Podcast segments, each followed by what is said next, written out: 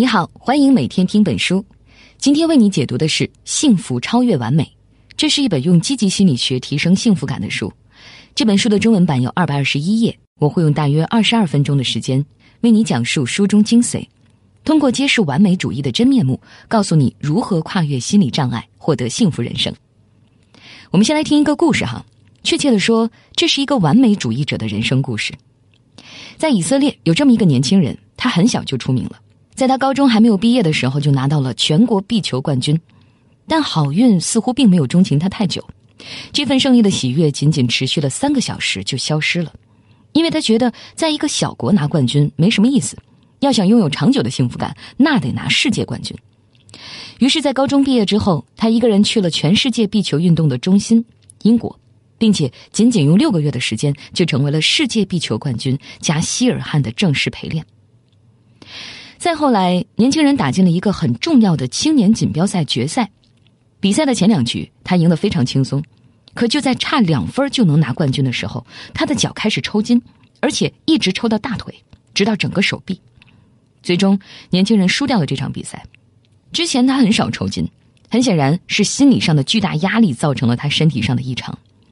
那这个压力是什么呢？就是他内心对于失败的恐惧。这种恐惧太强烈了。在他看来，打壁球只有两种结果：要么当冠军，要么就别打。他太渴望赢，太想品尝成为世界冠军的滋味，以至于他根本不允许自己失败。所以他一直以自虐的形式进行训练，却把自己搞得伤痕累累，不得不在二十一岁的黄金年龄就选择退役。运动生涯难以继续，年轻人转头就申请去哈佛念计算机了。但球场上那种要么当冠军，要么不打球的心理，又被他带到了课堂上。就是要么拿 A，要么干脆别学。这种害怕失败的恐惧感，让他有很长时间处于焦虑状态。他非但无法感受到在名校学习的幸福，反而过得十分压抑。在大三那一年，他觉得不能再继续这样下去了，所以他转到了心理学习。这个时候，他才慢慢发现自己就是因为太过追求完美而失去了幸福感。说白了，这个年轻人就是我们平时说的完美主义者。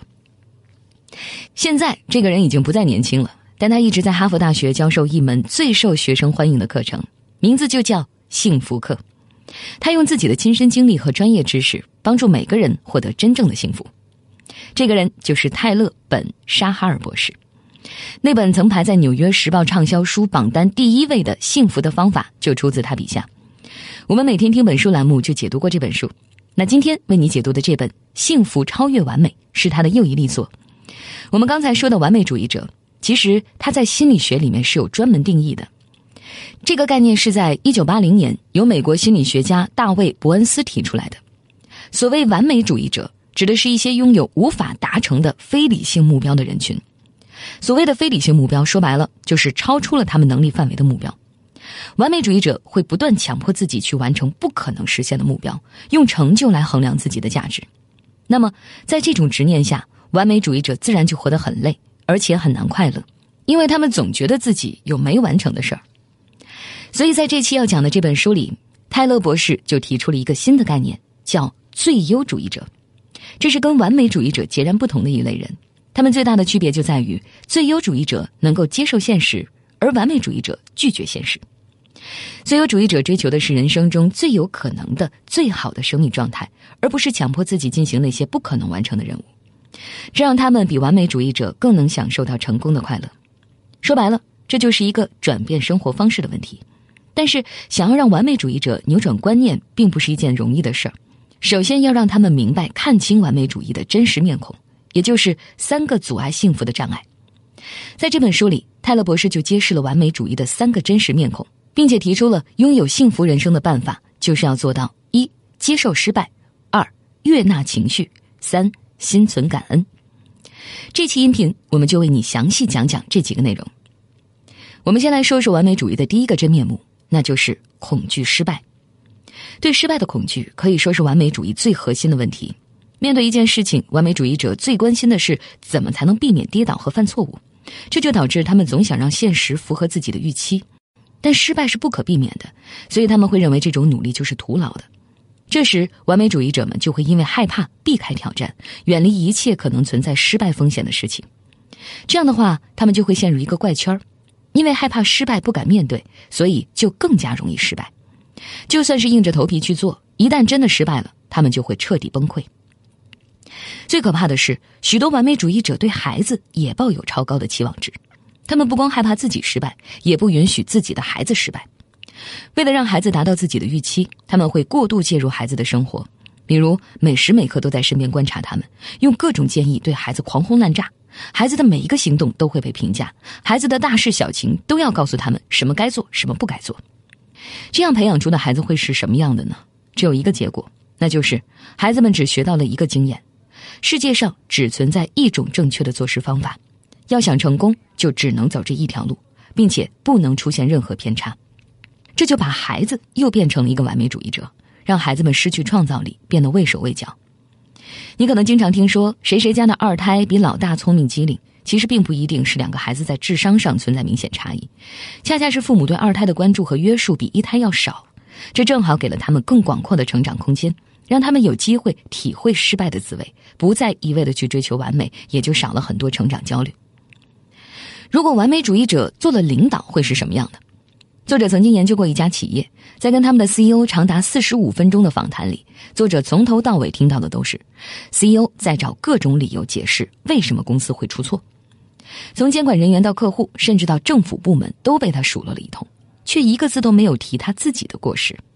看到了吧？一个完美主义的领导者，因为害怕失败，都不愿意承认自己的失误，那么员工就会模仿领导的做法，也会竭尽全力去避免失败，慢慢停止创造。一家企业就会逐渐消失活力。好，这就是作者为我们揭示的完美主义的第一个真面目：恐惧失败。这会导致人们陷入焦虑的漩涡。失败虽然令人沮丧，但比起失败带给你的直接伤害，逃避失败对你的长期幸福感具有更大的破坏性。完美主义者会陷入一个怪圈，那就是因为害怕失败不敢面对，所以就更加容易失败。一旦真的失败了，他们就会彻底崩溃。因为害怕失败，所以完美主义者往往具有一种极端的看法。那接下来，我们就看看完美主义的第二个真面目——过于极端。刚才我们提到了作者的经历，到了英国之后，他心里只有两条路：要么像冠军一样训练，要么根本就别训练。这其实就是要么全有，要么全无的极端思维。完美主义者的世界就是这么简单，事情只分对与错、好与坏，结果只有成功或失败。他们眼中没有过渡环节，没有偏差，也没有任何复杂的特殊情况。他们是从一个极端到另一个极端。对于作者来说，曾经作为运动员的自己，全部的自我价值都维系在赢得每一场比赛上，要么成为冠军，要么就是个彻底的失败者。这种想法导致他从来没有真正享受过任何一场比赛带来的乐趣，也就很难从中获得幸福感。这甚至会影响他们的身体健康，比如。完美主义者很容易患上饮食失调症，就是因为在他们的极端思维模式里，认为自己的身材只有肥胖和消瘦两种可能，没有一个健康的中间地带。当完美主义者减肥时，他们通常会采取一个极端的节食计划，然后严格执行。遗憾的是，总是有那么一瞬间，让他们再也无法忍受美食的诱惑。可当他们尝了一小口冰淇淋之后，失败感就会扑面而来，然后他们就会惩罚自己，那就是干脆把一大盒冰淇淋都吃光。接着把眼前能看到的食物全部吃掉，因为在完美主义的极端世界里，只有两个选项：要么按照计划严格节食，要么就干脆放弃。最可悲的是，就算吃掉了一大盒冰淇淋，他们也不会感到一丝快乐，因为减肥受阻让他们的失败感剧增。这种极端思维还会影响两性关系。心理学家认为，完美主义是导致性功能障碍的主要心理因素之一。在完美主义者眼里，性要么是完美的水乳交融，要么就只是例行公事的灾难。全有或全无的极端思维模式会把一个细小的不足放大成一个巨大的问题。无论是对自己还是对伴侣，这种过分的吹毛求疵都会减少对性爱的享受，久而久之就可能会对亲密关系造成严重的影响。好，这就是完美主义的第二个真面目：要么全有，要么全无，过于极端。完美主义者眼中没有过度环节，没有偏差，也没有任何复杂的特殊情况。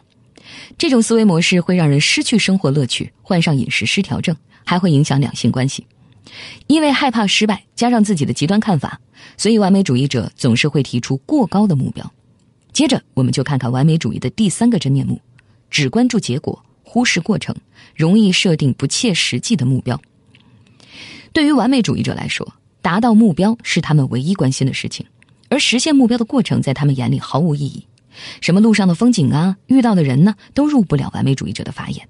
他们的全部身心都集中在实现目标上。其实，就算实现了目标，他们也不开心，因为他们深信只有下一次晋升、下一个奖励，才能让自己快乐幸福。打个比方，完美主义者就像一只陀螺，不停旋转，忙碌奔波，却永远找不到幸福的感觉。有一部电影叫《人生遥控器》，就非常贴切地表现了这种状态。主人公麦克是一个极端的完美主义者，本来他的家庭非常让人羡慕，妻子美丽贤惠，孩子活泼可爱，自己事业有成，怎么看他都是一个人生赢家。但麦克总是没有时间好好享受天伦之乐，在他看来，这些东西只是晋升路上的绊脚石，不值得浪费时间。有一天，麦克得到了一个神秘的遥控器，这个遥控器可以控制自己的生活时间。这简直是完美的拯救者，他终于可以跳过那些琐事，直接去实现自己的目标。于是他迅速把自己遥控成了公司的高层，实现了自己的目标。可是并没有获得预期的幸福，因为当他的事业按下快进键之后，他的生活也被快进了。妻子离开他与别人跑了，父亲去世前他没有在一边照顾，儿子结婚他也没有在场，所有的事情他都没有参与。直到这时，他才悔不当初。好在编剧为麦克提供了第二次选择的机会，这次他没有被完美主义束缚，不再只关注目标，而是享受生活，最终成为了一个更能感受幸福的人。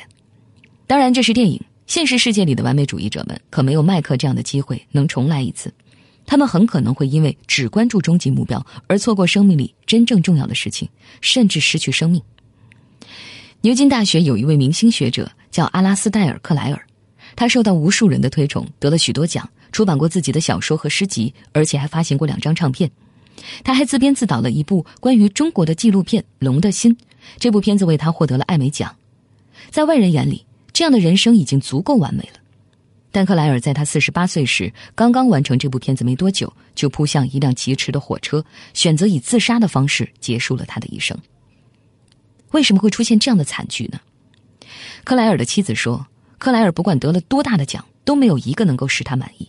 他每做成一件事，就必须开始下一个目标，因为他只想要得到更多赞赏。克莱尔从来没有认为自己做的足够好，虽然他确实非常成功，但他却看不到自己的成就，反而在不断否定自己的成果。他经常用一些几乎不可能达到的标准来衡量自己，就算他真的实现了那些目标，他也很快认为这些成就是没有价值的。然后否定自己，并且立即向下一个更不可能实现的梦想前进。仔细想想，我们身边似乎总有一些看起来什么都有，但却不幸福的人，其实就是因为他们连自己的成就都拒绝了。克莱尔就是这样一位极端的完美主义者，这导致他觉得自己所有的成就看起来都不值一提，也使得他无法享受成功后的快乐。好，这就是完美主义的第三个真面目：只关注结果，忽视过程，容易设定不切实际的目标。无法享受当下的快乐，极端的完美主义者甚至会因此失去宝贵的生命。那说了这么多，我们来总结一下：作者在书里揭示的完美主义的三个真面目，一是害怕失败，容易陷入焦虑漩涡。失败当然会令人沮丧，但比起失败带给我们的伤害，逃避失败对我们长期的成功和整体的幸福感具有更大的破坏性。二是要么全有，要么全无，过于极端。这种思维模式会让人失去生活乐趣，患上饮食失调症，还会影响两性关系。三是只关注结果，忽视过程，容易设定不切实际的目标，无法享受当下的快乐。极端的完美主义者甚至会因此失去宝贵的生命。其实，在我们了解完美主义的真面目之后，就已经明白了一个道理：不过分追求完美，才能让自己更有幸福感。用作者的观点来说，就是要学着做一个最优主义者。这种生活方式的转变，并不像你想象的那么难。具体来说，要做到：一、接受失败；二、悦纳情绪；三、心存感恩。下面我们就具体说说这几个方法。一是接受失败，没有人喜欢失败，最优主义者也不例外。但他们不像完美主义者那样完全排斥失败，他们可以用更积极的态度看待失败，那就是注重从失败中学习。其实想想看。历史上那些成功人士大都经历过无数次失败，比如发明大王爱迪生一辈子注册了一千多项专利，但很多人都嘲笑他失败的次数远多于成功的次数。可爱迪生总是回答：“我没有失败，我只是发现了一万种行不通的方法。”比如迈克尔乔丹，无疑是我们这个时代最伟大的运动员，但在他的篮球生涯中，投篮不中的次数超过九千次，输掉的比赛超过三百场，有二十六次因为他在最后关键一球没有投中而输掉比赛。但乔丹却说：“我的一生中不断失败，失败再失败，这就是我成功的原因。”再看一个经典案例，有一个男人，二十二岁那年他失业了，想在政坛试试运气，于是去竞选州立法委员，结果大败。二十七岁时患了焦虑症，精神崩溃，他用了七年时间重新站起来。三十四岁去竞选众议院，很不幸又失败了。五年以后，历史再度重演，但男人从来没有因为失败而气馁。反倒越挫越勇。四十六岁再一次竞选参议员，很不幸再次失败。也许你会说，这样的人有啥意思呢？这么多次失败也没有让他长点教训吗？别急，两年以后，这个男人当选为美国总统，他就是亚伯拉罕·林肯。你看，这些杰出人物的人生经历如出一辙，甚至和普通人的奋斗之路没什么两样。大家都是一路从失败走向成功的。可以说，失败是勇于冒险和乐于进步的表现，是我们成长过程中不可缺少的一部分。好，这就是跨越障碍获得幸福感的第一个方法：接受失败，从失败中学习，努力争取最后的成功。我们接着来说说获得幸福感的第二个方法：悦纳情绪。心理学家曾经做过一个实验，就是让人们在十秒钟里不断告诉自己不要想象一只白熊的样子。你也可以试一下哈，几乎所有人都无法做到。因为越是抑制自己别去想白熊，白熊的样子越是在眼前晃。这是因为，当你试图主动压抑一个想法时，抵抗和阻止都会让这个想法更强烈。对于情绪也是同样的道理。很多人认为，为了让自己显得更成熟、更受人喜欢，会刻意压抑自己的负面情绪，但这会适得其反。当你压抑焦虑、愤怒和嫉妒情绪时，他们只会更加强烈。自由主义者认为，存在的就是合理的，情绪也一样。悦纳情绪，就是把情绪看成是人性的一部分，欢迎它，接纳它，经历它。只有这样，不良情绪才能真正减弱，直到消失。说起悦纳情绪的高手，南非前总统曼德拉应该算上一个。他因为领导反种族隔离运动而被关进监狱，并且在狱中度过了二十七年。任何人面对这样的待遇都会愤愤不平，曼德拉也一样。他从来不隐瞒自己对于种族歧视的感受，甚至在接受奥普拉采访时也说。每当我想起他们的种种恶行，我都会感到愤怒。他并没有在镜头前假装对这些人怀有慈悲，因为他明白，只有真正接受自己的情绪，正视愤怒，才能战胜它。曼德拉先选择接纳自身的愤怒情绪，等心平气和之后，才能选择对他的敌人表现出宽容和仁慈。也正得益于此，他最终带领南非度过了艰难的革命年代。好，这就是跨越障碍获得幸福感的第二个方法。悦纳情绪，坦然接受生命里出现的各种情绪，先与他们共处，才能让他们慢慢消失。接着，我们看看跨越障碍获得幸福感的第三个方法：心存感恩。在心理学家关于感恩的研究中，已经确立了一个事实，那就是当我们为生命中美好的事物而感激时，美好的事物就会增加，我们会得到更多。相反，当我们抱着理所当然的态度，不知道感激的时候，那些美好的东西就会慢慢贬值。所以，最优主义者会感激自己，感激别人，甚至感激失败，因为失败为他们提供了学习和成长的机会。心理学家罗伯特·埃蒙斯做过一个实验，要求参与者每天写下至少五件他们认为值得感激的事情。作者说，他自己从1999年9月19日开始做这个练习，每天晚上他都会问儿子今天有没有什么好玩的事情。他和太太也会经常分享对彼此的感激。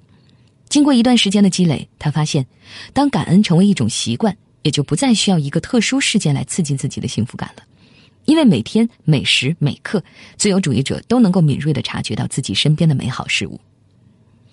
后来，作者在自己的课堂上布置了类似的练习，结果一个父亲十几年来第一次拥抱了自己的孩子，一位年老的教练重新焕发了生命的活力，一段沉寂多年的友谊再次被唤醒，可见感恩的力量是巨大的。除了口头表达感恩之外，写信也是传达感恩之心的有效途径。你想，写信的过程首先可以增加写信人的幸福感，信的内容也会让收信人感到自身的价值。最后，一封信可以让收信人反复阅读，不断回味这种体验。这样一来，一次单一的行为就拥有了持久的效果。比如说，一个老师可能会觉得自己日复一日的工作非常普通，而且毫无激情。这是，一封来自学生的感恩信可以让他受到极大的鼓舞，让他意识到自己所做的工作多么与众不同，自己又是多么幸福。好，这就是跨越障碍获得幸福感的第三个方法：心存感恩，感谢我们生命中所拥有的一切，放下那种理所当然的态度。这是我们获得更多成功的前提条件，也是获得幸福感的源泉。好了，关于这本书的内容就解读到这里。我们来回顾一下，我们先了解了完美主义的真面目：一是恐惧失败，容易陷入焦虑漩涡。失败当然会令人沮丧，但比起失败带给我们的伤害，逃避失败对我们长期的成功和整体的幸福感具有更大的破坏性。二是要么全有，要么全无，过于极端。这种思维模式会让人失去生活乐趣，患上饮食失调症，还会影响两性关系。三是只关注结果，忽视过程，容易设定不切实际的目标，无法享受当下的快乐。极端的完美主义者甚至会因此失去宝贵的生命。接着，我们又学习了跨越障碍获得幸福的方法。简单说，就是学着做一个最优主义者。具体来说，有三个方法：第一，接受失败，从失败中学习，最终成功；第二，悦纳情绪，坦然接受生命里出现的各种情绪，先与他们共处，才能让他们消失。第三，心存感恩，感谢我们生命中所拥有的一切，放下那种理所当然的态度，这是我们获得更多成功的前提条件，也是获得幸福感的源泉。总的来说，完美主义者的思维是极端的，逃避现实的；而最优主义者更善于变通和接受现实，这样才能悦纳不完美和失败，同时迎接成功，并过上更幸福的生活。就像作者在扉页上说的那样，请停止追求完美。现在就开始过一个更幸福的人生吧。好，这期音频就到这里，为你准备的笔记本文字就在音频下方的文稿里。恭喜你又听完一本书。